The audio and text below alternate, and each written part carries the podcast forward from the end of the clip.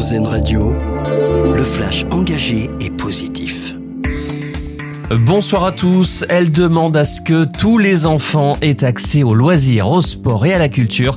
La défenseur des droits Claire Edon publie un rapport aujourd'hui dans lequel elle souligne l'importance du loisir pour les plus jeunes alors que de trop grandes inégalités subsistent encore.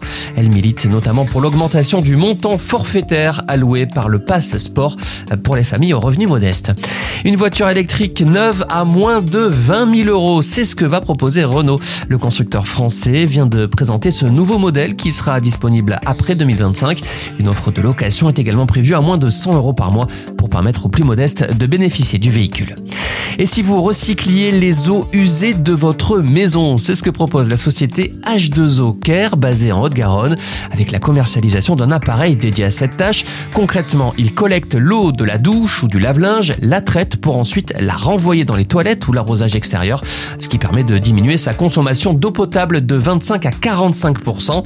C'est bon pour le porte-monnaie, mais aussi évidemment pour la planète. L'appareil a déjà été récompensé par deux prix au Salon de l'électronique de Las Vegas. Il va réaliser son rêve. Antoine Dupont va participer aux Jeux Olympiques de Paris l'an prochain avec l'équipe de France de rugby à 7. La Fédération française de rugby l'a confirmé cet après-midi.